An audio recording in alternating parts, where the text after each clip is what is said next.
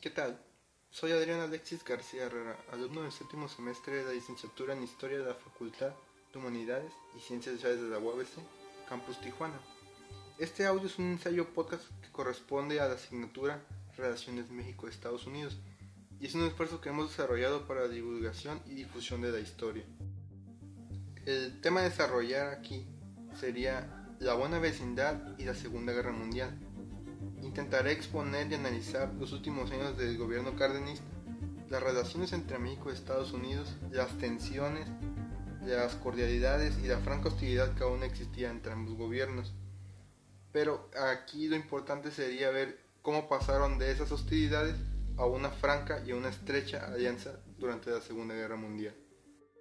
Los años 20 son una época de intranquilidad, donde las relaciones México-Estados Unidos ya no tienen ninguna normalidad. De hecho, los Estados Unidos quieren regresar a esas buenas relaciones que traían beneficio económico y modernizador mutuo. Es importante resaltar el papel de los Estados Unidos en el desarrollo del Estado mexicano revolucionario, desde desconocer a Victoriano Huerta o apoyar a los constitucionalistas. Sin embargo, aún hay viejas fricciones que se siguen arrastrando y esto ocasionó nuevas tensiones entre ambos países respecto a, viejas y nuevas deudas. El periodo de 1928 a 1935 es importante destacar, pues es el periodo donde México rompe relaciones con la URSS, que esto a los ojos extranjeros significa el fin de los efectos sociales de la revolución y pues también el fin de los caudillos. El tiempo de los caudillos ya se ha acabado.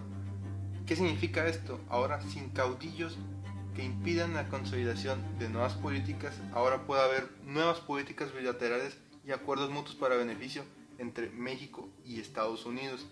No era, no era el primer intento norteamericano de entablar buenas relaciones con México después de la caída de Díaz. Este periodo también dio frutos para ambos países. México realizó el pago de indemnizaciones a ciudadanos norteamericanos. Washington dio, vio con buenos ojos estas acciones y reabrió la normalización de las relaciones con México.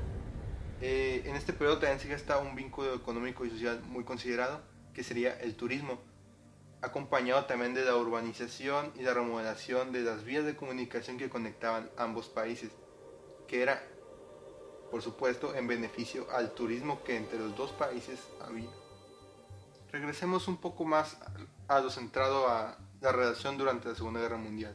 En 1933, durante la presidencia de Herbert Hoover, los Estados Unidos decide abandonar su política de intervención directa en asuntos de otros estados.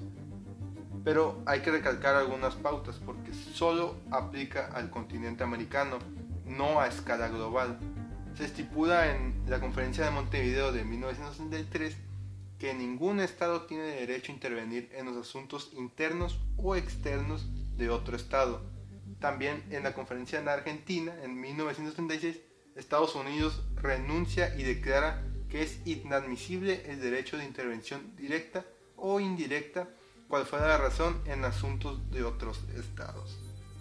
En 1935, durante la presidencia de Lázaro Cárdenas de Río, los lazos previamente normalizados con los Estados Unidos se hacen evidentes, con un distanciamiento cultural y debilitamiento económico con Europa, ¿Con qué me refiero a esto? Que las buenas relaciones económicas con los Estados Unidos recibe el 65% del comercio exterior mexicano.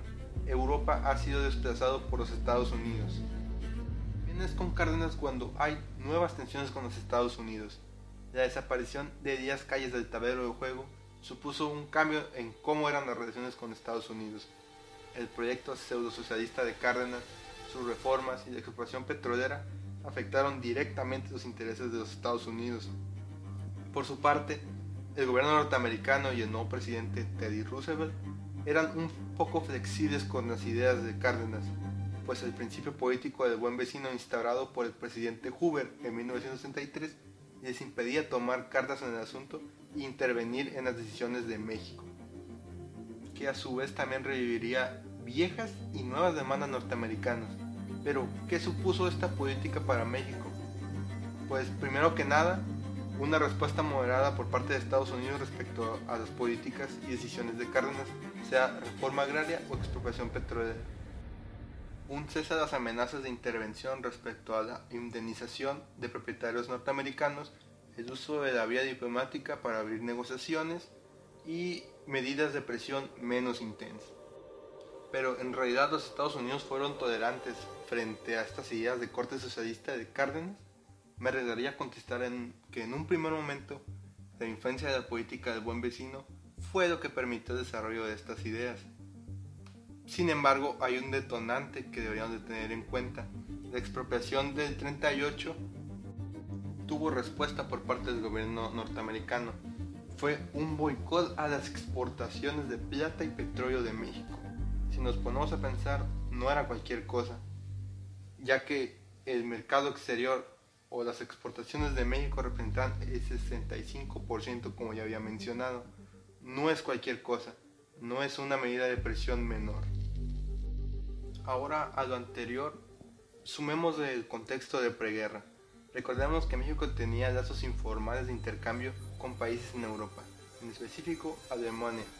Friedrich Schuller y Alan Knight ven aquí un posible origen del cambio tan repentino de vista norteamericano respecto a México y el proyecto colectivista de Cárdenas, de donde podía existir el riesgo de una alianza entre México y Alemania y al mismo tiempo el avance del totalitarismo en Europa, ahora desplazado a América. Schuller, en su artículo México, Alemania y Estados Unidos durante la Segunda Guerra Mundial, mira que la diplomacia alemana tiene en mira y en gran interés la proximidad entre México y Estados Unidos, con miras a influir en la defensa del hemisferio occidental. Recordemos que antes de la guerra no existía ningún lazo ni una formalización de las relaciones entre México y Alemania. Pero tenemos que recordar que tras la nacionalización de las compañías petroleras extranjeras en México en el 38, México y Alemania emprenden intercambios de petróleo por materias primas y materias manufacturadas. En 1939 Alemania obtuvo de México vía intercambio dos terceras partes del petróleo mexicano exportado. La tensión entre Alemania y Estados Unidos respecto a la influencia que tenían en México dio como resultado, en primero, la apelación de la doctrina Monroe y la política del buen vecino para repeler la influencia alemana en México. Alemania, por su parte, apeló al, al principio de libre comercio internacional para justificar su avance en México para el tercer interesado, México, Alemania era un suplente para la economía mexicana. Podía suplantar fácilmente a los Estados Unidos. Escudo que Alemania era la vía para suplir los intereses ingleses y estadounidenses, o sea, lograr una mayor independencia de las dos potencias de la época. Para y otros autores como Susana Chacón es interesante ver que ante el escenario de preguerra había una relación triangular entre México, Alemania y los Estados Unidos, resaltando que los Estados Unidos solo veían a México por intereses inmediatos y momentáneos, no a largo plazo. El escenario de inestabilidad internacional entre 1939 y 1940, Estados Unidos se ve en la necesidad de formalizar una alianza económica y política frente al eje. México es el candidato para formalizar esa alianza. Estados Unidos necesita satisfacer dos necesidades concretas, materias primas estratégicas y seguridad conjunta del Pacífico. En 1941 y 42, tras los ataques japoneses a Pearl Harbor y el hundimiento de buques petroleros mexicanos por parte de submarinos alemanes, en 1942 México rompe la neutralidad y declara la guerra al eje. La entrada de México a esta alianza frente al eje también tendría sus propios intereses internos. En el caso mexicano, la resolución de las cuentas atrasadas entre Estados Unidos y la Revolución Mexicana la nacionalización petrolera del 38 y la deuda externa de 1913. A cambio, México debería participar activamente en la vigilancia militar del Pacífico, firmar acuerdos comerciales de braceros y de otro tipo de mano de obra, aceptar el envío de ciudadanos mexicanos en Estados Unidos al ejército, entre otros puntos más. La alianza formal entre México y Estados Unidos ya está consolidada. También México y los países de Latinoamérica reclamaban que Washington reconociera de manera efectiva el principio de no intervención. La situación económica y militar de México no permitía hacer mucho. Se decide contribuir con el esfuerzo bélico aliado enviando un contingente cuya actuación fue significativa sin representar un alto costo humano ni económico. el Escuadrón 200, además de solicitar un préstamo estadounidense para rehabilitar la industria mexicana del petróleo. De 1946 a 1950 se hace evidente que la relación que se parecía duraría años comienza a decaer al final de la Segunda Guerra Mundial. El petróleo y, algunos derivados del mismo ya no son moneda de cambio, la mano de obra pierde valor y el programa bracero sigue en vigencia aún después del fin de la guerra. A modo de cierre y de balance, después de la Segunda Guerra Mundial las circunstancias de desigualdad entre México y Estados Unidos se agudizan. Es momento de ver si en realidad México gozó de beneficios en realidad el beneficio solo fue unilateral, pues Estados Unidos está modificando las pautas de esa relación bilateral formada a partir de la Segunda Guerra Mundial. Debemos recordar que esta alianza tuvo sus altibajos, principalmente cerró los enfrentamientos entre el nacionalismo revolucionario mexicano el gobierno de los Estados Unidos. Se consolidó una activa relación comercial que representó el 90% del comercio exterior para México. Se dio un impulso al proyecto mexicano de industrialización por sustitución de importaciones y la intromisión positiva de los Estados Unidos. Después del 46 son pocos los programas bilaterales que siguen en pie. Uno de ellos sería el programa bracero y el tonelaje menor del petróleo. Para algunos autores como Susana Chacón, es evidente que los Estados Unidos ya no mostraron ningún interés en dichos tratados y acuerdos ni siquiera empezar dinero a los países latinoamericanos, o al menos seguir prestando bajo las mismas cláusulas que en tiempos de guerra. En 1951 y 54 se daría la negativa por parte del gobierno norteamericano a las pautas establecidas por el programa bracero. El tema era disminuir los beneficios otorgados a los braceros. Antes del inicio de la Segunda Guerra Mundial, México era para Estados Unidos un vecino un tanto peligroso, no por su poder económico militar, sino por la disponibilidad de recursos que podía ofrecer y por la esfera diplomática que lo rodeaba. Me refiero a los regímenes totalitarios con los que México tenía algún tipo de conexión o convenio informal, como lo ocurrido con Alemania.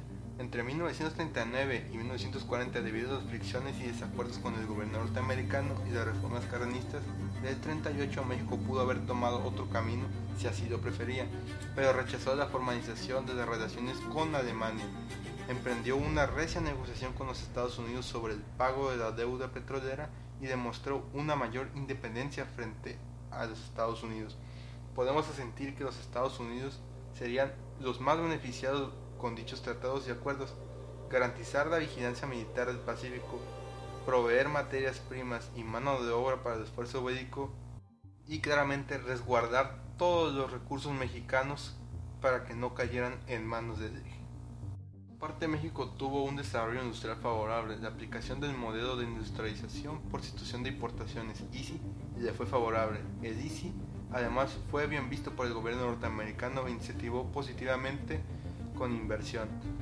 El desplazo de las importaciones para exportar productos nacionales incentivó la economía y benefició casi la totalidad de los sectores laborales, lo que ocasionó desarrollo nacional entre 1939 a 1945. Un aspecto importante es que México se volvió más dependiente de los Estados Unidos y a su vez dejó pasar oportunidades de mercado más amplias con el resto de países latinoamericanos.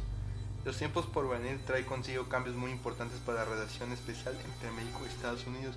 Ese lapso de tiempo que abarca de 1939 a 1945 es claro que México tuvo un desarrollo nacional que fue interrumpido en 1945 causa del desinterés norteamericano mantener a flote los acuerdos antes establecidos, lo cual generaría para México una mayor dependencia económica respecto a los Estados Unidos.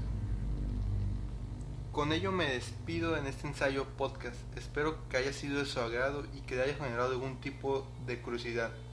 Sugiero que busquen información adicional para complementarlo de este podcast. Me despido, soy Adrián García Herrera, alumno de séptimo semestre de licenciatura en Historia, Facultad de Humanidades y Ciencias Sociales de la UABC, Campus Tijuana. Nos escuchamos en la próxima emisión. Un saludo y cuídense. Bibliografía consultada. Alan Knight México y los Estados Unidos, 1830-1940, rumor y realidad. Meyer Lorenzo, México-Estados Unidos, etapas de una relación difícil. Schuller Friedrich, Alemania, México y los Estados Unidos durante la Segunda Guerra Mundial. Hernández Romero Anabel y Abela Alaminos Isabel. La comercialización del petróleo entre México y los Estados Unidos en el marco del Tratado de 1941. Jesús Méndez Reyes. Reseña de la relación entre México y Estados Unidos, entre el conflicto y la cooperación, de Susana Chacón.